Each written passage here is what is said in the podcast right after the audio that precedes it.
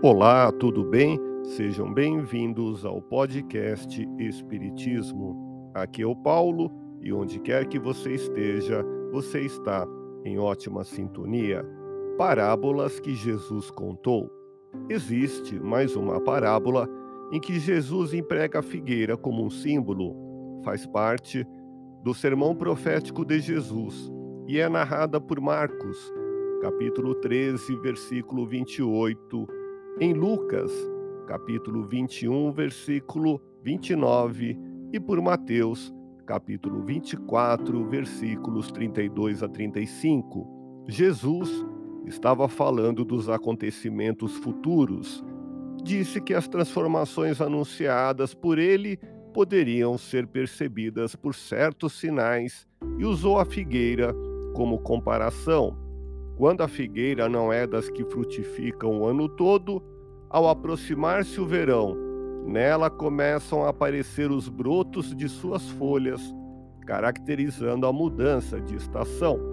Jesus alertava para que estivéssemos atentos, a fim de perceber a chegada dos novos tempos. Os sinais indicados por Jesus foram, dentre outros, guerras, fome, pestes, perseguições, surgimento de falsos profetas, pregação do Evangelho no mundo todo. A profecia de Jesus pode se aplicar às grandes transformações físicas e sociais que viriam a ocorrer no futuro da humanidade.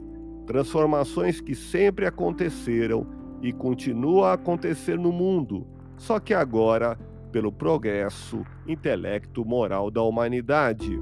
É a transformação de um mundo velho, com antigas estruturas e conceitos materialistas, egoístas e imediatistas, para que surja um mundo mais bem organizado e cristão. Das parábolas com o símbolo das figueiras, refletimos quanto ao valor da nossa presente encarnação na Terra e a obrigação e oportunidade desta encarnação para produzirmos o bem em nós mesmos e ao nosso redor. Ouça podcast Espiritismo.